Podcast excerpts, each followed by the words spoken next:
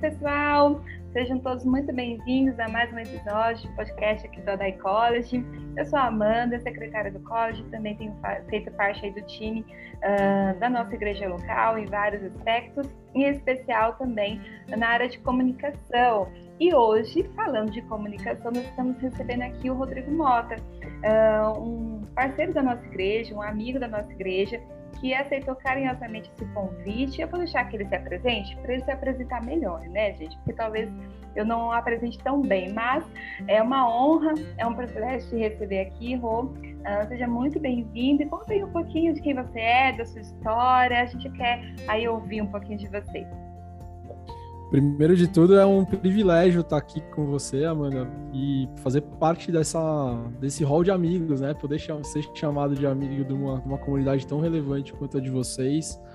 É um privilégio, isso me deixa muito feliz, né? No, no, orgulho não é uma palavra que a gente não usa bem, assim, né, dentro da igreja, mas me deixa muito feliz e me soa como resposta de Deus, né? De estar aqui fazendo esse, esse, processo de missão e nesse caminho formar amigos, conectar com comunidades, conhecer pastores relevantes como é o pastor Rodrigo. É, isso para mim é resposta de Deus para um propósito que foi nascido lá em 2014 e aí eu já começo me apresentando um pouco. É, vamos lá, vamos começar do começo. Rodrigo Mota, eu tenho, vou fazer 40 anos esse ano, apesar de, dessa cara de quase garoto, como todo mundo fala, né? Já tô, já tô com dor nas costas, com dor, reumatismo, todas essas coisas aí. É, e tô caminhando, assim, há 20 anos com comunicação, caminhando com comunicação principalmente em agências de publicidade por muito tempo. É, agora até retornei para uma agência que eu já tinha trabalhado, uma multinacional, como diretor de atendimento. E em 2014 eu senti um incômodo, parecia que não fazia mais sentido o que eu estava fazendo na, na, agência. Na verdade, esse incômodo não era o que eu estava fazendo na agência, mas eu sim o que eu estava fazendo para Deus, né? E aí eu fui tentar traduzir isso em várias coisas. Tentei, gravei música, gravei disco, é, até que Deus deu um estalo assim, cara, vai para uma faculdade teológica, vai fazer uma pós-graduação em missões urbanas que lá eu vou conversar com você. E nesse processo de, de construção dessa, dessa, né, dessa jornada com, com a, a pós-graduação, a cada nova etapa, a cada nova matéria, eu, eu entendia que o marketing conectava naquelas respostas que eu estava vendo sobre teologia, sobre missão, sobre eclesiologia, sobre uma série de coisas. E aí, a cada TCC de matéria que, que eu ia fazendo, eu entregava uma defesa sobre a comunicação é possível dentro desse assunto que a gente está conversando aqui. Aí no outro, a comunicação é possível nesse assunto aqui, ah, o marketing já disse sobre isso. E no final, virou uma tese de TCC, que lá na frente, depois de cinco anos, virou um livro, meu primeiro livro, que fala sobre marketing cristão. E esse processo me fez sair da agência em 2016, né? Foi eu sair do Rio de Janeiro, morava lá, vim para cá, para São Paulo. É e decidi que o caminho era trabalhar em igreja. Eu fui trabalhar na Igreja Batista Memorial de Alphaville, aqui em São Paulo. Fiquei dois anos como pastor de comunicação lá. Já nesse processo, eu estava terminando a pós-graduação e já estava colocando em prática tudo que eu estava questionando lá na faculdade, na FTSA. E lá os caras me desafiando, assim: não, isso não é possível, isso é pecado, você está quase que endemoniado porque você está falando de marketing e tal. E eu botando em prática e acontecendo, a igreja aqui crescendo, a gente conseguindo ter resultados e não crescendo em número, mas crescendo em relevância, que é o que a gente vai falar mais para frente como comunicação missional, né? É, e aí, depois da, da, da, da IBM Alphaville, eu, eu criei a ChurchCon como um perfil que queria ensinar as pessoas a pensar sobre a comunicação do jeito certo, né? Eu sempre critiquei abertamente e duramente essa comunicação que a gente faz nas igrejas hoje, né? Que basicamente é uma comunicação de varejo. É uma comunicação tão ruim quanto a das Casas Bahia, né? Que fica falando para você vir aqui agora, porque o Espírito Santo vai vir aqui agora, que você vai ver no culto de domingo agora, que senão você vai perder usando gatilhos mentais e tal. É, e eu criei a ChurchCon nessa, nessa ideia de poder ajudar mais igrejas do que só a igreja local que eu estava ajudando e nessa perspectiva de ensinar e formar as pessoas. Então, a ChurchCon, na verdade, já foi várias coisas nesse processo, né? São seis anos já de ChurchCon quase. Então, ela começou sendo esse perfil, depois ela virou uma agência que atendeu várias igrejas pelo Brasil. Ela também me deu a oportunidade de sair andando pelo Brasil falando sobre comunicação, dando workshop, treinamento, pregando em alguns momentos, com essa desculpa da comunicação. Ela é uma grande produtora de conteúdo sobre esse tema, né? Então tem podcast, tem os e-books, tem os dois livros que eu fui escrevendo nesse processo. E agora ela volta a ser, ou na verdade ela se estabiliza sendo como a Dai College. Ela virou um, um, centro de formação, né? A gente lançou o College by ChurchCon agora. E ela tá hoje já com alguns alunos. A gente tem hoje, eu fiz uma conta burra aí outro dia, que eu já alcancei quase 50 mil pessoas falando sobre comunicação né? É um hiper nicho dentro da igreja. A gente não está falando sobre música gospel, a gente não está falando sobre nada que a igreja use muito, né? A comunicação tem, sei lá, quatro anos de relevância na igreja, né?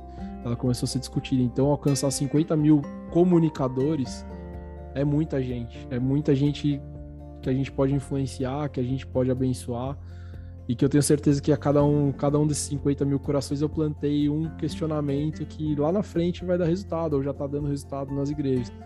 Então eu vivo disso. Esse é o Rodrigo. O Rodrigo que faz comunicação porque ama a comunicação, faz comunicação missional porque ama Jesus e entendeu que o meu dom na comunicação é uma resposta, né? um ato de adoração a Deus.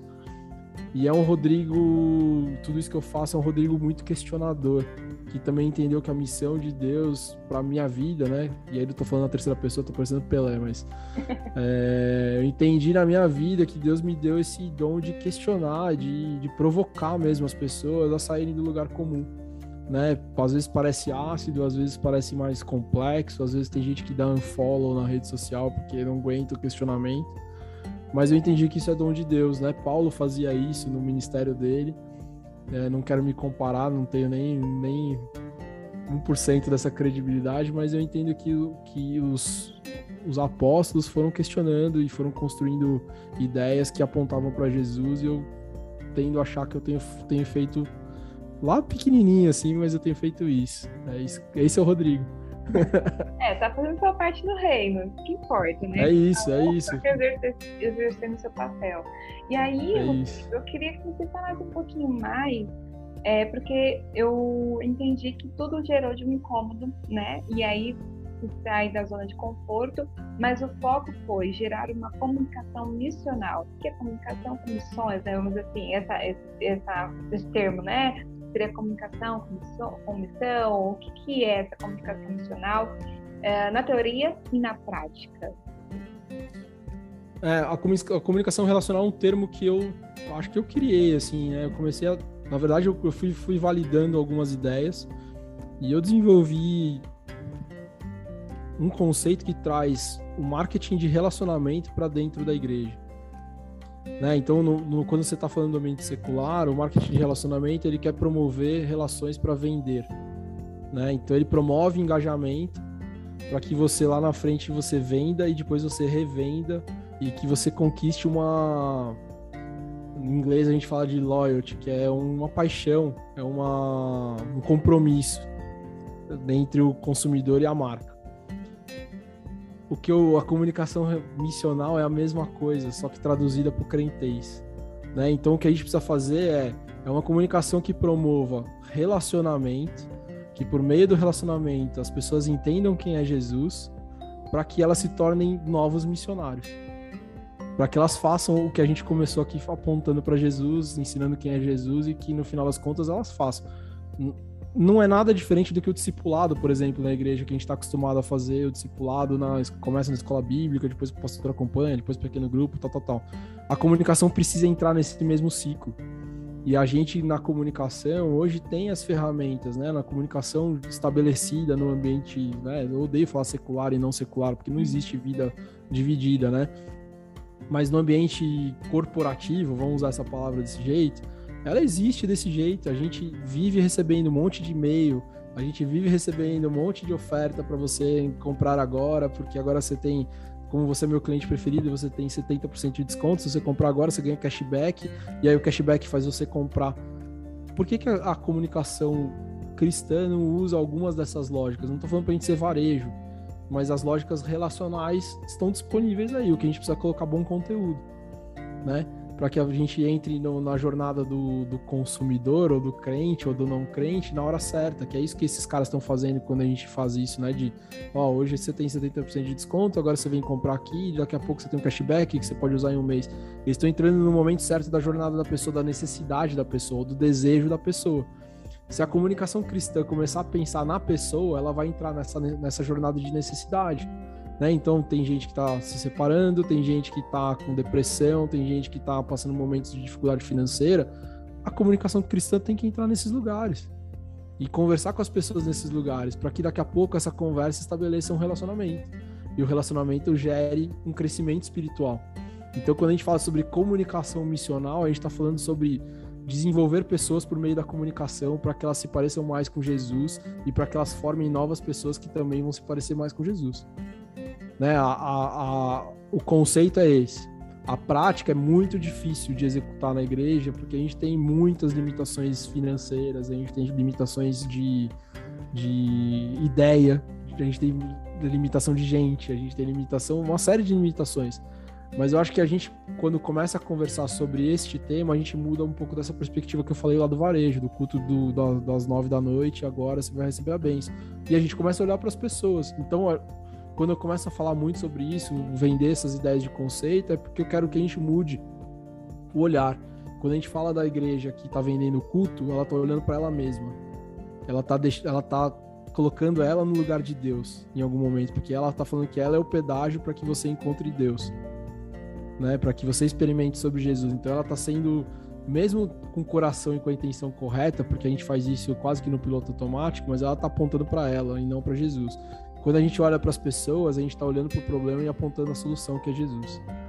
Né, por meio de relacionamento, por meio de conversa. E a, e a rede social, que é o maior canal das igrejas hoje, é um, um, ente relacional, é um meio relacional. Então, quando a gente aproveita né, essa conexão da ideia versus a prática, a gente vai começar a fazer, vai fazer, começar a fazer comunicações melhores, a gente vai encher o mundo de crentes melhores e, consequentemente, a gente vai encher as igrejas no final das contas vai dar no mesmo lugar, o que a gente tem um, um step um pouquinho maior. É, no fim é a salvação, né? É, é e a comunicação, essa comunicação missional, ela tem que visar é, uma comunicação que não se limita para a igreja, só para a igreja, sabe? Não só para o público cristão, né? Seria também para os de fora, tô certa? É, e aí, na verdade, você tá super certa. E é outra crise que a gente entra nas igrejas. Quando você não tem grana, não tem tempo e não tem gente, você usa tudo para falar com todo mundo. E a comunicação parte do princípio que a primeira coisa que a gente faz em qualquer campanha que vai lançar, em qualquer perfil e tamanho de agência, é que a gente entende onde o target tá e quem é o target. E aí você começa a separar a comunicação onde o cara tá. Você prioriza onde ele tá e como que ele recebe, como que ele entende aquela comunicação, para que depois você jogue a ideia, né? Então você começa a entender que é o target, como que ele vive, como ele sente, quais são os comportamentos dele, para você colocar uma ideia que vai converter em alguma coisa. No caso de, de empresas, geralmente em venda. No nosso caso, é entendendo quem são as pessoas, a gente vai converter em vidas mais parecidas com Jesus que, by the way, né, lá na frente vai encher cadeira também. Então é essa a ideia, assim, quando a gente começa a dividir. Primeiro, acho que aí sendo prático na, na resposta é: primeiro, precisa conhecer as pessoas. Porque você vai entender onde as pessoas estão e como elas se comportam e como elas consomem aquela, aquela comunicação. Então, essa é a primeira parte da sua resposta ao objetivo. A segunda é sim, quando a gente está olhando para canais que tem muita dispersão, como é o Instagram, por exemplo, como são as redes sociais, para que você vai falar com um membro da sua igreja que é limitado, sei lá, um hall de membros de mil, duas mil pessoas, num canal onde você tem 50 mil seguidores? Que sentido faz? Principalmente quando é, quando é comunicação de instrução para a igreja, né? Comunicações mais regulares. Então você está falando de pequenos grupos, você está falando de servir, você está falando de coisas mais instrutivas, mais, mais operacionais em algum momento, ou mais de casa. Você não precisa falar na rede social. Na rede social, você claramente precisa formar uma estratégia para falar com os que não são da igreja, sejam eles crentes ou não. E aí você já tem mais dois targets. Né? Então, como você anuncia e aponta para Jesus para quem não conhece ele, então você tem uma estratégia de conteúdo que você pode fazer nas redes sociais. E como você fala para o crente que está precisando voltar ou o crente que está em outra igreja e está machucado e precisa conhecer a igreja de vocês porque tem algum perfil mais amoroso, mais acolhedor, etc. Então a rede social deveria só falar com esses dois públicos, o não crente e o crente, e o crente que, que poderia conhecer a DAI, por exemplo. E quem é crente da DAI, ah, se vira, manda WhatsApp, manda coisas que são internas, são de casa, né? É, é, é tipo, internos da igreja. É. Você imagina que, que a gente faz comunicação Imagina um visitante na sua casa. Onde você leva a pessoa na primeira visita na sua casa? Sala. Que é o lugar menos acolhe... é acolhedor, mas é o lugar talvez menos acolhedor da sua casa, certo? Hum. Onde você deixa sempre arrumado, onde a pessoa não vai ver a bagunça que você tem e tal. Só que a gente leva a galera pra, pra cozinha. Né? Então você, você tá jogando conteúdo que você fala na cozinha, na rede social. Aí fica meio esquizofrênico entendeu? Então você precisa criar comunicações que tenham níveis de profundidade, níveis de entendimento e níveis de, de compreensão daquela, daquela comunicação. O culto de domingo, por exemplo, ele funcionaria em todos os lugares, mas ele não dá profundidade nenhuma sobre o alvo da nossa missão. Então você precisa equilibrar. E eu nunca falo assim, ah, eu critico, falo, ah, não, não faça culto de domingo. Beleza. Não é para você não fazer, é para você equilibrar a dosagem de fazer esse tipo de comunicação, né? Você precisa ter, sei lá, 80, 20, 80% conteúdos de, de profundidade, mostrando Jesus, apontando Jesus, criando é, tentativa de cura das dores das pessoas, tentando captar a atenção das pessoas. 20% você coloca lá a programação e, e tudo bem. Mas hoje a gente vê que é o contrário, 80, 20 para esse tipo de comunicação. Então esse é o problema, a gente deixa de fazer missão, no final das contas é isso. Uh, então, Rô, pensando nisso, a gente tem que então entender uma questão sobre planejamento, né? É, ser estratégico no que se faz, desde coisas pequenas às coisas grandes.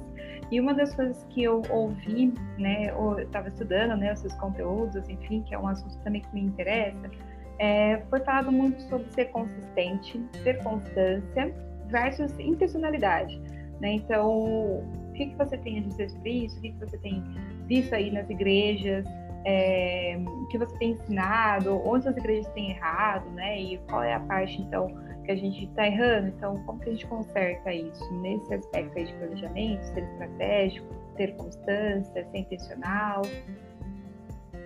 Eu acho que, na verdade, começa na, na, dificuldade das igrejas responderem aquela pergunta muito básica que é por que, que você está com a porta aberta né? Porque aí você começa a desdobrar o conteúdo e o planejamento de uma igreja. Quando uma igreja sabe por que, que ela está aberta e o que, que ela tem que fazer, né? E aí tô falando de, de, de propósito de missão, né? Uma igreja não pode estar tá aberta só porque ela quer existir. Ela precisa estar tá aberta porque ela tem um objetivo claro de redimir aquele local onde ela está.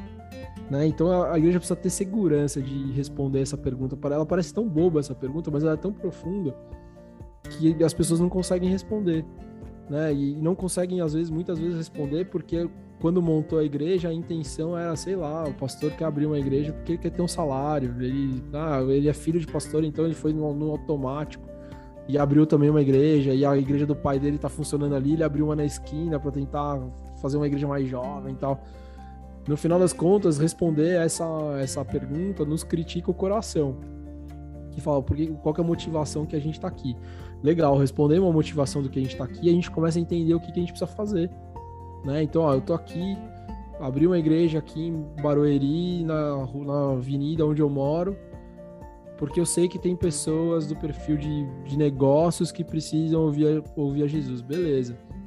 Então agora vamos planejar como que a gente fala com as pessoas de negócio que estão passando por Barueri, que andam de roupa X, que estão com terno tal, que tem o tipo de carro tal é, qual que é o comportamento, que, quais marcas eles consomem para eu poder construir um conteúdo que converse com elas.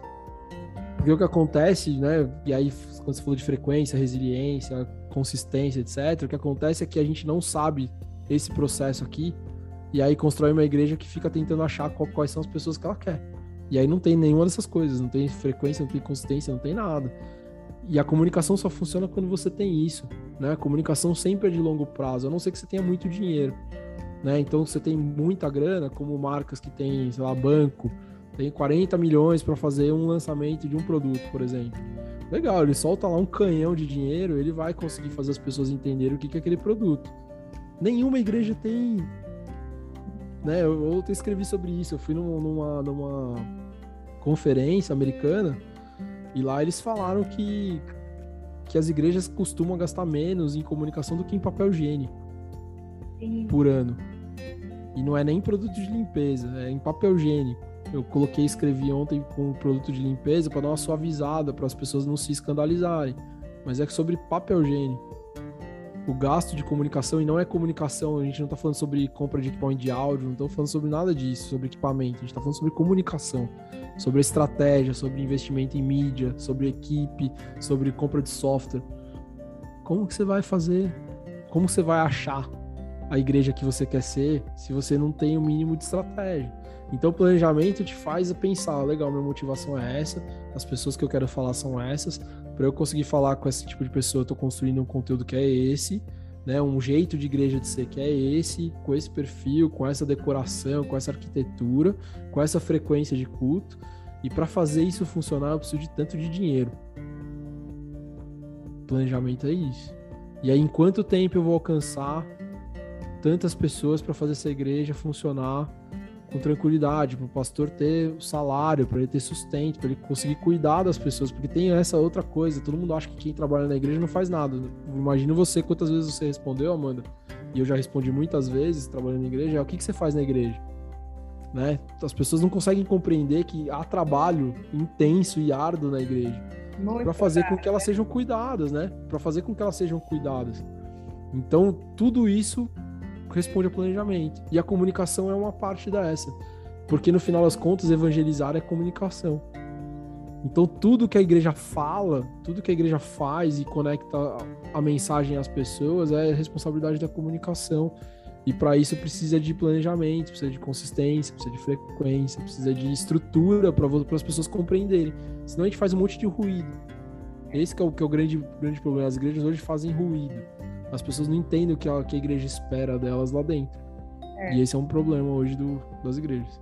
A gente encontra ainda hoje, é, vamos assim, né, 2022, um ano que a gente passou por uma pandemia já, estamos passando, acabando, vamos Jesus, é, em que a gente, por exemplo, né, no começo de 2020, a gente tinha muita live, muita live, muita live, as igrejas que não eram da internet correram para a internet, enfim, também em 2022, com, passando por tudo isso, que a gente teve aquele despertar, olha, a internet é importante, esteja no, no Instagram, TikTok começou a bombar aí, enfim, tanta coisa que a gente tem percebido, mas a gente ainda encontra aquelas igrejas mais resistentes que não acham que precisa de comunicação, que não precisam de internet, que às vezes até, vamos dizer, demonizam a internet, né? Porque a gente tinha muito isso, acho que há uns anos atrás, e eu, eu acredito que você ligou um pouco isso. O que você tem a dizer também sobre isso, né? De quando você começou a trabalhar, teve esse incômodo e começou a investir mais nesse assunto,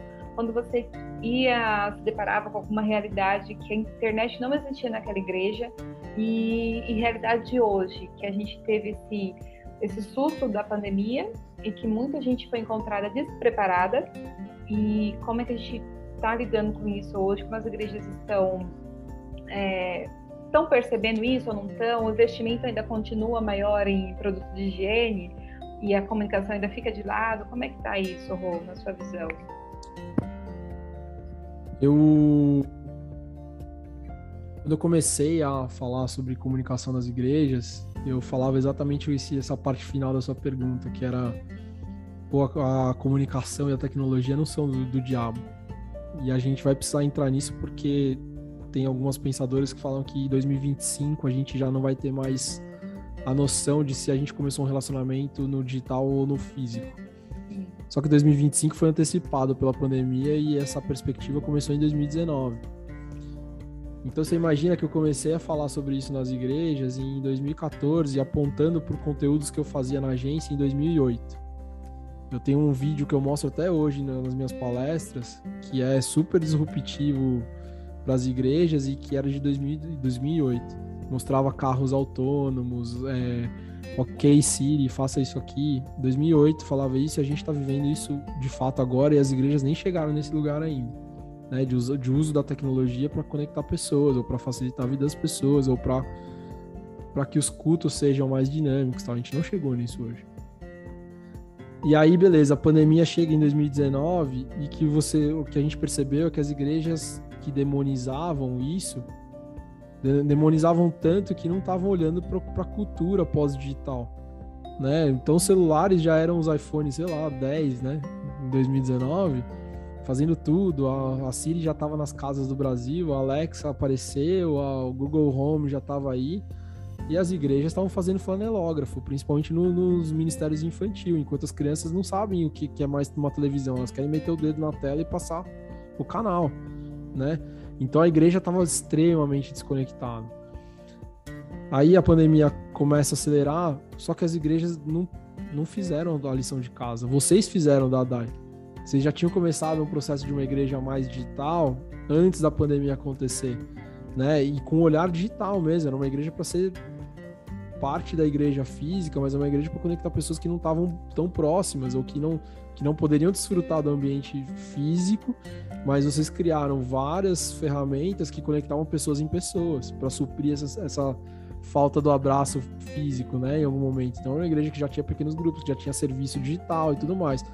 Então, esta igreja que a pandemia deveria ter acelerado não aconteceu no Brasil. As igrejas foram atrás de comprar equipamento para suprir o problema de não ter um culto físico. E quando elas fizeram esse movimento, elas só replicaram o que elas sabiam fazer, que era o culto físico.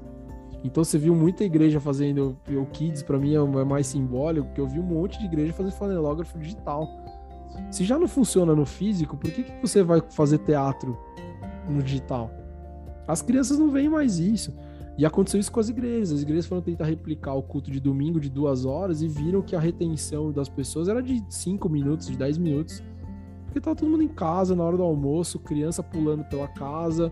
O culto já não era uma coisa tão solene. E a gente descobriu que o culto também não é, o domingo não é mais sagrado. Que nem igreja é igreja, o prédio tanto faz. A igreja era, era o cuidado com as pessoas que estavam sofrendo naquela época e que deveria ter sido ensinado isso desde sempre, né? A igreja é só as pessoas em, em movimento. Não interessa se elas estão dentro de um prédio ou não. Então, para mim, o movimento da, da, da, pandemia foi bastante. Ah, eu acho que foi quase uma decepção, assim, porque as, as igrejas fizeram um movimento, investiram tanto em comunicação, né, ou em equipamento, ou em tentativa de comunicação, elas aprenderam um pouco na hora que elas iam começar a ter uma curva de aprendizado interessante para aplicar isso né? E aí tô falando agora já de 2022 ou 21, que era aplicar o aprendizado de um ano e meio de igreja só no digital. Pô, tinha muito dado, já tinha muito aprendizado, elas estão voltando atrás no que era de 2019. Tá cheio de igreja que gastou um caminhão de dinheiro, que já desplugou os cabos lá e tá fazendo só, só o culto físico.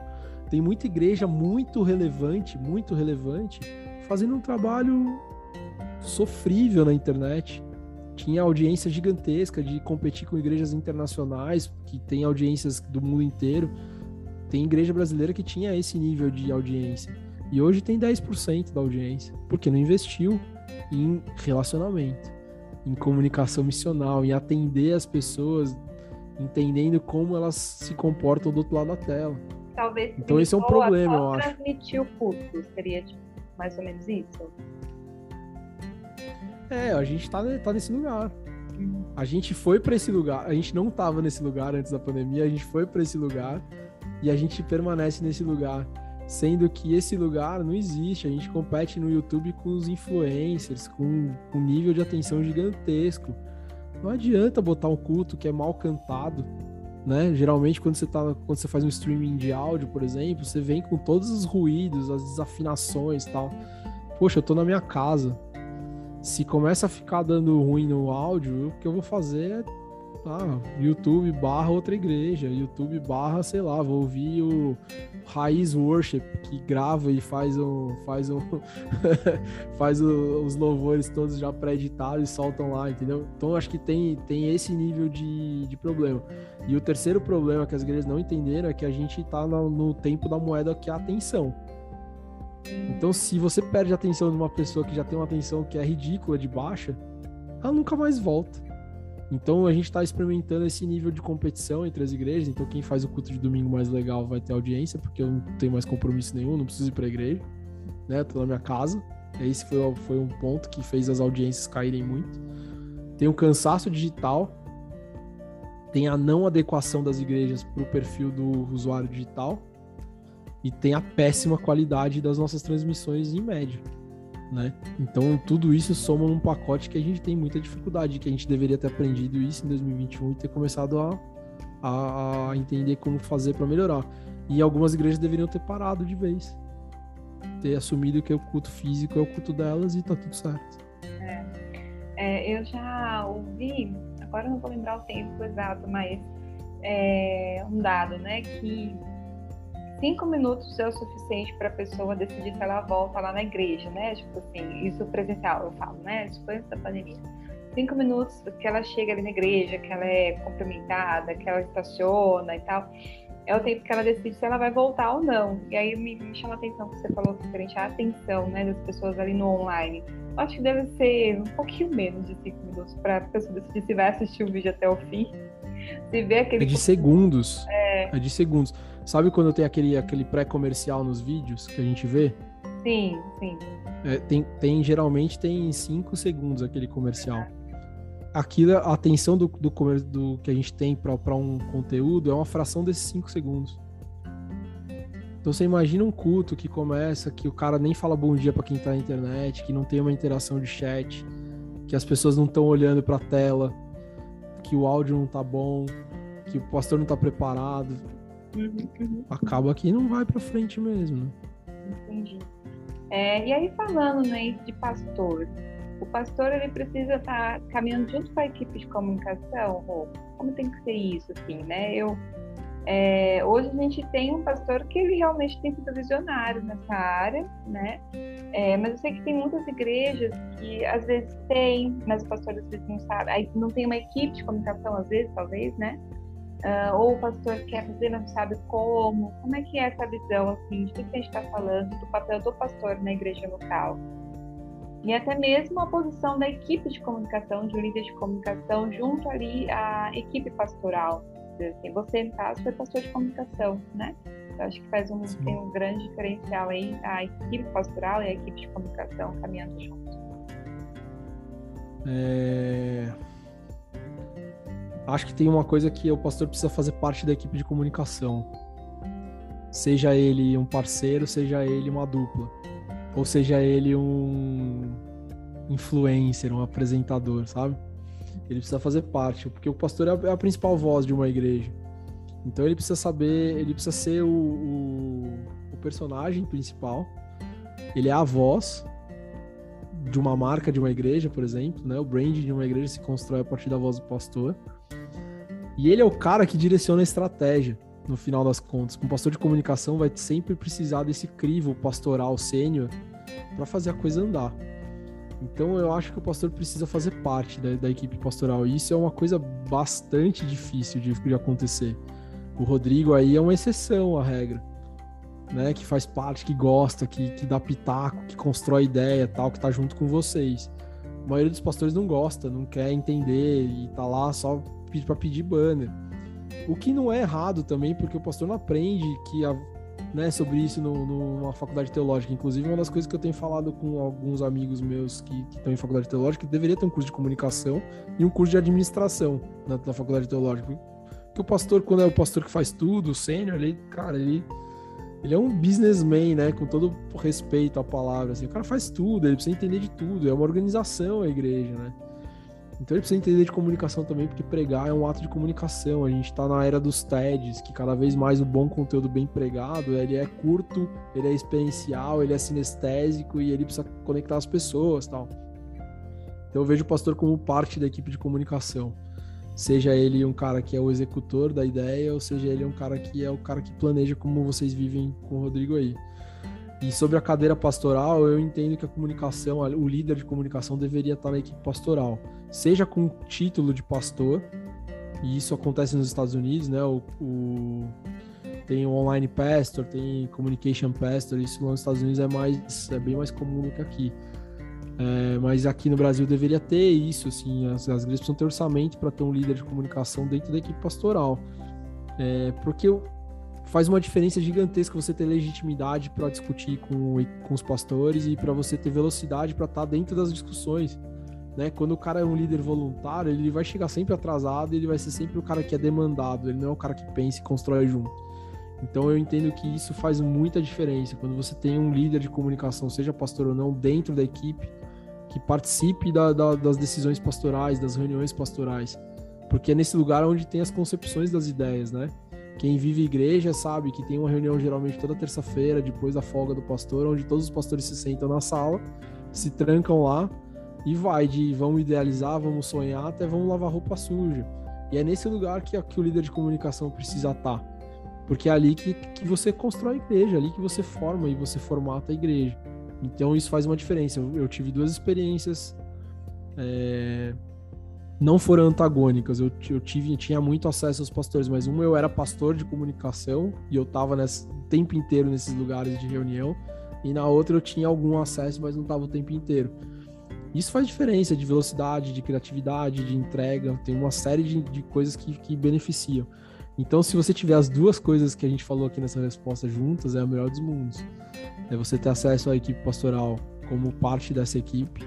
E se você tiver o pastor junto, você começa a melhorar a sua entrega de comunicação, inclusive porque o pastor vai entender quais são as dificuldades operacionais que a comunicação tem em querer atender todo mundo. Não faz sentido. Né? Tem que priorizar, tem que ter ministérios-chave, tem que ter quantidade de equipe. O cara começa a entender um pouco mais como funciona o ministério. E o Ministério de Comunicação é bem complexo. Né? A gente fala difícil, a gente tem muita dificuldade em expressar o que a gente, o que a gente precisa de estrutura, o que a gente tem de ideia. Quando você vem com muito vício, como a gente, como eu vim, né, de agência, é, você vem cheio de vício de linguagem, quer falar os inglesismos, tal, porque é assim que se vive na agência pastor não tá nem aí, o pastor não entende. Então você tem que saber traduzir. Outra coisa é o cara de comunicação que é só de comunicação não, não tem credibilidade para falar com o pastor. Porque o cara de comunicação de igreja, ele precisa entender de igreja, precisa entender um pouco de teologia. E aí o pastor vai te ouvir, porque você vai vender ideia baseada em eclesiologia e em teologia. Você não vai vender uma ideia baseada em comunicação, no que tá legal e no hype da moda. Né? Aí o pastor começa a te ouvir, não, agora você tá falando minha língua, vamos conversar tal. Então, esse processo de construção da equipe, de cadeira, de parceria é super importante. É. Que aí até anda junto com uma questão muito importante. É... A comunicação, ela deve servir a audiência, aquele público que segue a igreja nas redes sociais, no YouTube, ou, a, ou tem que servir a, ao pastor, porque tem uma comunicação diferente, né? Que a gente tem que transmitir a aqueles que estão ali seguindo, acompanhando, ou público um específico, assim, privado do pastor, não sei. Não sei se deu para você entender o que eu quis dizer. Deu para entender? Eu, não, melhor. Ter comunicações diferentes para a igreja e para o pastor específico, é isso? É, a quem a comunicação serve? Ela serve às pessoas ou ao pastor? A comunicação serve para todo mundo. Aí vai, a gente volta naquele porquê, né? O que, que a igreja quer fazer? É. Né? Se o pastor for um cara relevante para o processo de construção da igreja, pode ser que ele seja uma, uma boa entrega de comunicação. Né? E ele seja um bom personagem para construir a igreja. É, se a igreja também é uma boa entrega de comunicação, eu, Rodrigo, priorizaria sempre a igreja. Ou eu faria duas comunicações completamente diferentes. Se o pastor tiver um ministério itinerante, por exemplo, é, pô, faz coisas diferentes. Você pode usar a mesma estrutura, mas não, não mistura as bolas. Mas uma, é difícil, você precisa montar uma estratégia. As coisas podem se conversar, elas podem se complementar, elas podem andar completamente separadas. O que precisa entender é qual que é o objetivo. Uhum. Por que, que a gente está fazendo isso, né? É isso. É porque eu pensei, Difícil a sua pergunta de responder praticamente. é porque, por exemplo, eu pensei em uma rede social que tá com a agenda do pastor, entendeu? Uma rede social de uma igreja que apresenta a agenda do pastor, apresenta a agenda da igreja, é, faz convite de evangelismo, que ser assim, essa... E o evangelismo, por exemplo, o convite de evangelismo é servindo a comunicação da igreja, as atividades da igreja. Uma, uma agenda do pastor, uma, um post da agenda do pastor é servindo o pastor. Eu acho que aí poderia ser separado. Ó, vocês têm um bom exemplo, por exemplo. O Rodrigo tem uma carreira de músico. Grande, é aparentemente, pelo que eu vejo, assim, as coisas não se conversam com a igreja, especificamente. Eu acho que esse é o melhor lugar, porque o Rodrigo Pastor, ele serve para DAI. O Rodrigo Músico tem a carreira que serve para a carreira musical, e as coisas, elas se encontram em algum lugar, mas elas não precisam conviver o tempo inteiro, sabe? Não precisa ser um duelo. É, acho que as coisas é. vão, vão se conectando dizer porque também cabe ao pastor entender que ele está fazendo a igreja não ao próprio gosto dele, não ao o que ele quer, mas sim é, referente ao que se conhece a audiência, servir essa audiência que está ali nas redes sociais, certo? É. Mas aí tudo depende do objetivo, né? Se a gente, ah, quero o pastor tem uma boa influência, ele é um bom sei lá, ele é um bom interlocutor para fazer um projeto de devocional, tal. Entendi. Aí eu tenho uma pergunta: será que vale a pena o pastor ter uma carreira independente sobre um tema que ele poderia usar dentro do perfil da igreja, por exemplo? Entendi. Entendi. Acho que tem, um, tem, tem muitas, muitas perguntas que são.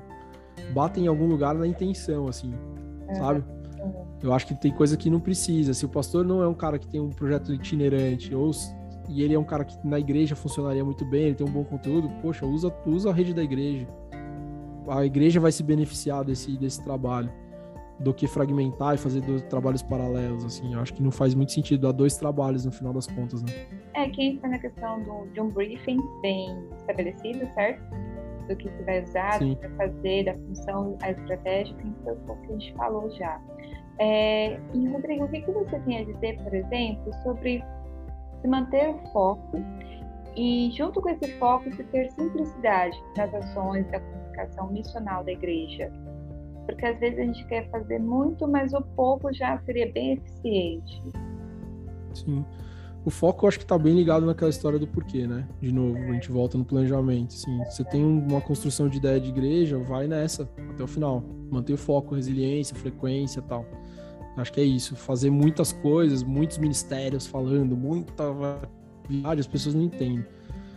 E a simplicidade está um pouco atrelada no, no, perfil da entrega. A gente tem tendência de rebuscar muito, falar difícil, né? Crentez, pomba, fogo, né? A gente tem essa tendência a rebuscar. É... Então acho que a simplicidade é isso, é um combate ao difícil. As pessoas precisam entender o que a gente fala. E a gente precisa falar no nível de que qualquer pessoa compreenda. E eu acho que isso é um, é um ponto importante. Entendi. É, com isso, que aí eu, eu, acredito que, na minha cabeça, né? Talvez eu esteja errada, mas acho que não. Eu acredito que isso se trata também de a gente é, ter o pé no chão, de que a gente não vive só no mundo da internet. Que tem um mundo real atrás ali da telinha da pessoa que está acompanhando nossos conteúdos, né? Que aí vem a questão do acolhimento. Como é que a gente faz isso de forma digital, pelas redes sociais, através dessa comunicação? Como é que você vê isso? Ah, acho que toda comunicação de igreja deveria ser intencional para que a gente se encontrasse. Independente dela ser do caminho ser maior ou ser menor. Né? A igreja não pode existir só no online. E não deveria ser o ponto final, a não ser que este online também seja um ponto de encontro, como vocês fazem aí. Então acho que é isso, assim, a igreja não pode, não pode se contentar em ser um negócio que, que distancia pessoas, ela precisa ser um lugar que aproxima pessoas. E, e, o ambiente offline, né, o físico, eu acho que ele é mais importante que o digital, porque a gente está tá focando e, e desenvolvendo o, o digital mais do que se preocupado com o vizinho da esquina aí. Sim, isso que eu ia te perguntar, né? Um substitui o outro. A gente falou aqui, por exemplo, da igreja online, né? Que é uma coisa que a gente tem investido aí no, foi no final mais ou menos de 2019, a pandemia entrou e aí acabou já engajando a igreja online na nossa igreja, mas uma coisa substitui a outra, a gente pode se investir na igreja online é, focando naquelas pessoas que não podem estar, né? naquelas pessoas que têm alguma limitação, ou serve a todos, a quem pode, quem não pode estar. Como é que você pensa assim? É, é, é eu acho que quando... mundo real, mundo virtual, né? quando a gente entende que o domingo não é mais sagrado, a gente faz uma igreja online para suprir a conexão com as pessoas, sejam elas de perto ou de longe. Né? É mais um serviço que a igreja oferece para que as pessoas se conectem a Jesus. Então não tem muito essa, assim. Eu acho que, eu acho que quando eu falo que não existe igreja online, né? Eu escrevi sobre isso, tem um livro e tal. É, não é para tirar a igreja do ambiente online, é para a gente fazer melhor. E para a gente entender que online é sim parte da vida cotidiana hoje. A gente fica 10 horas por dia conectados. Essa é a média do brasileiro. Então a igreja precisa estar nesse lugar. Só que ela precisa estar nesse lugar estimulando que as pessoas venham para um, um encontro, para que as pessoas se conectem e tal. Então acho que a igreja tem que, tem que ser online, tem que ser online o tempo inteiro, tem que ser online para todo mundo também. Mas ela precisa apontar para um lugar onde os encontros acontecem. Entendi, é uma é, comunicação é... que cumpre o ID de Jesus, trazendo, isso, né, alcançando, é levando o evangelho. É Entendi. Só que a internet, a gente precisa entender que a internet não é mais esse, essa flecha que vai alcançar milhares de pessoas, não. A flecha que vai alcançar um monte de milhares de pessoas são as pessoas. Sim. Né? E aí a gente pode fazer isso também offline. Entendi. Entendi. E aí, falando nas pessoas, que somos nós aí, os voluntários da comunicação, é, o voluntariado, ele tem que fazer por fazer, ou como que a gente engaja esse voluntário? Porque às vezes vem uma pessoa aí que trabalha numa agência, entrou na igreja, e aí ele tem essa expertise, ah, eu trabalhei em agência, é colocado no time de comunicação. Mas como que a gente realmente vai engajar essa pessoa a entender que ela está servindo a uma comunicação missional que tem um propósito, tem uma causa? Aí, é, de forma a, a, montar uma equipe que seja é, realmente impulsionada a servir a igreja, atendendo a demanda dela, de forma leve, com amor? Como é que você é, tem ensinado para as igrejas e falado sobre isso aí nos últimos anos? Ah, voluntário não pode ser empregado, né? Acho que essa é uma coisa que a gente precisa aprender, assim, não é uma mão de obra de graça que ele faria o que um, que um profissional faria. Então, eu, o voluntário precisa ser engajado é, na causa da igreja, na missão da igreja. Ele precisa saber o que ele está fazendo lá, ele precisa se conectar nisso, e por isso, pelo amor a essa causa, e a gente está falando sobre Jesus, né? Evangelizar as pessoas, conectar as pessoas, ele tem que trabalhar feliz. E trabalhar feliz aí a igreja precisa proporcionar um, bons momentos, boas estruturas, horários bons, jeito legal, acolhimento interessante, relacionamento, cuidado pastoral, para que esse cara saiba o que ele está fazendo, para que ele seja preparado, para que ele que ele vá adiante. Então, acho que é isso, assim. A primeira coisa é tirar essa ideia de que voluntário é, o, foi um funcionário que precisa fazer um trabalho braçal tal. Ele pode fazer, se ele entender que aquela causa faz parte do, do que ele acredita e tudo mais. Então, acho que essa é a chave que tem que virar para todos os voluntários, não só da comunicação, não.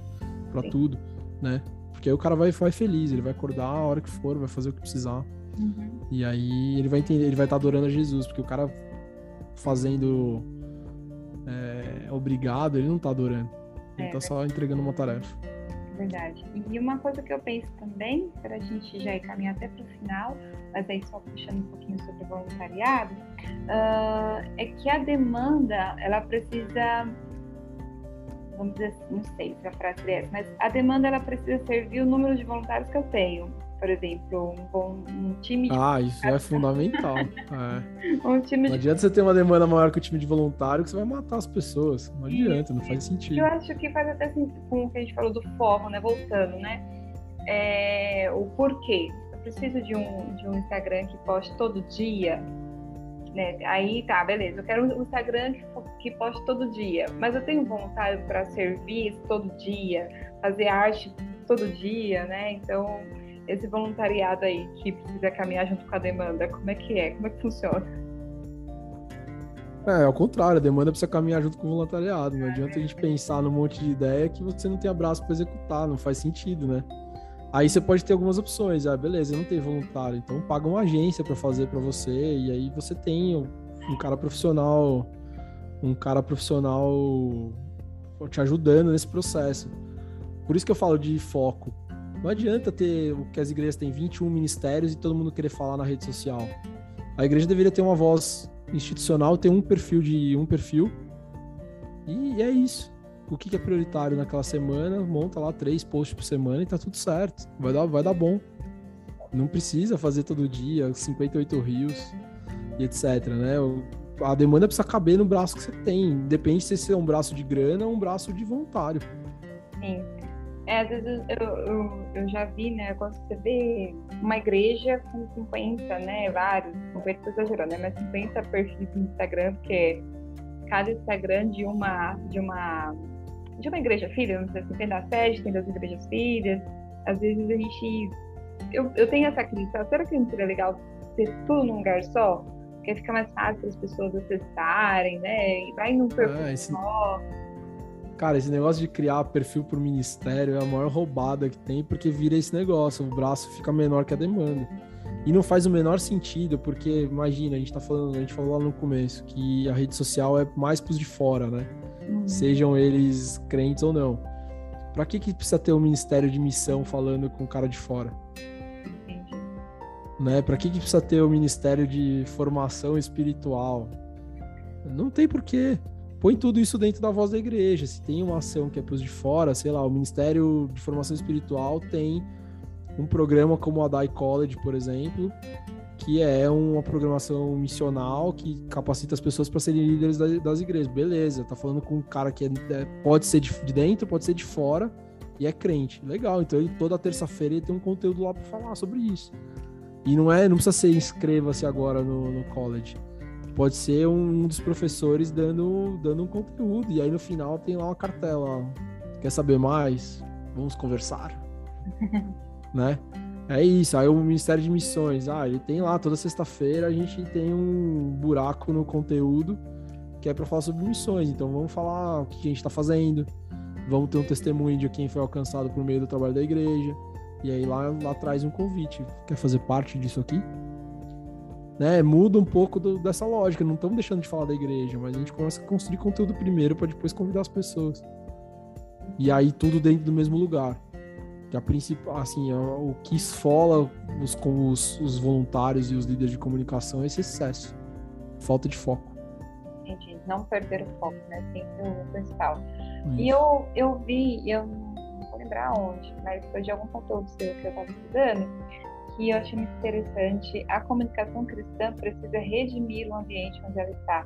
Porque a gente fala uhum. tanto né, sobre nós fazendo diferença, a gente está nos mercados de trabalho, é, na família, na escola, na faculdade, enfim. Mas a comunicação cristã em redes sociais, ela precisa ter o mesmo papel. Eu achei isso muito interessante. Se você quiser falar um pouquinho sobre isso, e aí um último insight, uma última consideração sua, para a gente encerrar aqui tempo, pode falar. Ah, eu vi isso num evento que eu fui há um tempo atrás. É, Lucas 10, né? Jesus mandando os discípulos, ele fala que a gente tem que entrar na cidade para curar as pessoas. E aí, depois que a gente cura as pessoas, precisa se relacionar com as pessoas para curar as pessoas, e depois que a gente cura as pessoas, a gente aponta para quem é o autor da, daquela cura, para anunciar que o reino chegou. Então, essa lógica é essa, assim, tudo que a gente faz, você onde você tá, eu onde eu tô, a nossa comunicação ela precisa entrar num lugar e, e mudar aquela lógica por meio do Espírito Santo, por meio da mensagem de Jesus. E o Dallas Willard tem uma frase que fala que o reino de Deus é que nem energia elétrica, ele chega e ele muda tudo. E a gente precisa ser isso, né? Não é o sal na sal, sal e luz na terra. Né? A gente tem, tem, tem, tem, que, tem que mudar e a comunicação precisa mudar. Não pode ser uma comunicação da Casas Bahia, né? Igual da Casas Bahia. Então acho que isso é acho que isso é importante. Perfeito, perfeito. É isso aí, pessoal. Então a gente encerra por aqui esse, essa conversa foi muito edificante para mim, eu certeza para todos que estão ouvindo. E Rô, fala rapidamente aí dos livros que você tem. Hoje a ChurchCom tem um college, né? Pode falar um pouquinho aí como é que o pessoal pode se inscrever, como é que funciona, os livros, onde que eles encontram. Eu sou péssimo de fazer merchan, né? Apesar de ser um comunicador. Mas hoje o, o, principal conteúdo que a gente está divulgando é o college, né? Então você pode acessar ali por meio ou do site da ChurchCom, churchcom.com.br, ou lá no Instagram, no arroba ChurchCom, tem no link na bio. É um curso para líderes, pastores e voluntários de comunicação que querem entender um pouco mais sobre esse conceito de comunicação missional. Então a gente vai dar do conceito, né, dessas ideias que eu vou desenvolvendo, a como você vai fazer isso no TikTok, a como você vai fazer isso no, no Facebook, no Instagram, chega a olhar sempre os canais, é, mas com uma ideia de planejamento, né? Então nunca vou falar que você tem que postar três vezes por dia, mas como que você pode usar aquele canal melhor? Então eu acho que é um dos conteúdos é, mais, mais legais assim de comunicação para a igreja hoje. É um conteúdo que tem acho que quase seis horas de vídeo, um pouquinho mais até. São 18 módulos, então esse é o principal conteúdo. Os livros também você pelo link na bio vai encontrar. E então ou tá na editora Quitanda, que é o segundo, a Igreja Digital, ou na, na fonte editorial, que é o do Marketing Cristão, mas tudo pelo Instagram da igreja. É, vou, desculpa, o Instagram da ChurchCom, você vai encontrar ali, tem um link na bio, tem todos os acessos aos e-books, ao podcast. E aí é mais fácil do que eu ficar falando tudo que eu tenho feito de conteúdo, porque geralmente é bastante coisa, e ali nesse link tá tudo condensadinho, muito fácil de achar. E, e, por ali também você tem acesso a mim, né? Quem tá ouvindo aí, eu sempre sou meio 24 por 7, então mandou mensagem, eu geralmente respondo super rápido. E é isso.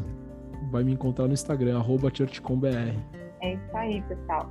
Foi pensa, viu, Rô? Muito obrigada. E Obrigado você. A gente deixa aqui também um convite para o pessoal para estar com a gente no próximo mês, né? Do dia é, 18 a dia 29 de abril, nós estaremos no curso de imersão vocacional criativa. O Rodrigo vai estar como um dos palestrantes falando aí sobre redes sociais marketing para a igreja. Então, estejam com a gente, vai ser um tempo muito especial.